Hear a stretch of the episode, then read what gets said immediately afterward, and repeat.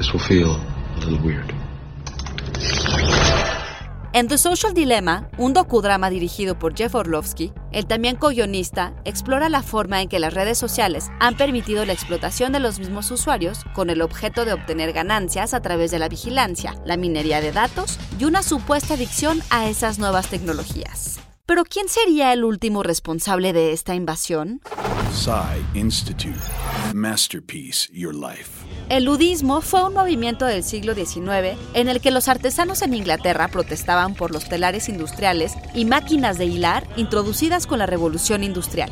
Aunque el objeto de los llamados luditas era el de negociar con sus empleadores, hoy el término neoludismo se usa para describir la resistencia al consumismo y tecnologías propias de la era digital.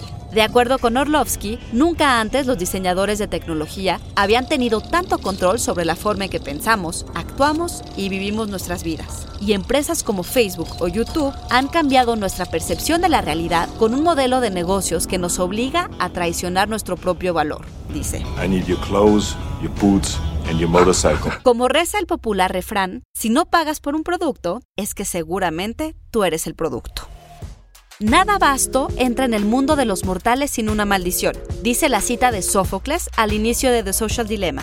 Y sin embargo, y más allá del miedo al cambio o a la tecnología misma, tal vez deberíamos de preguntarnos si a fin de cuentas no está en nosotros decidir hasta dónde permitimos llegar a la tecnología en nuestras vidas. A diferencia de aquellos duditas, que no basta con oprimir un botón del celular.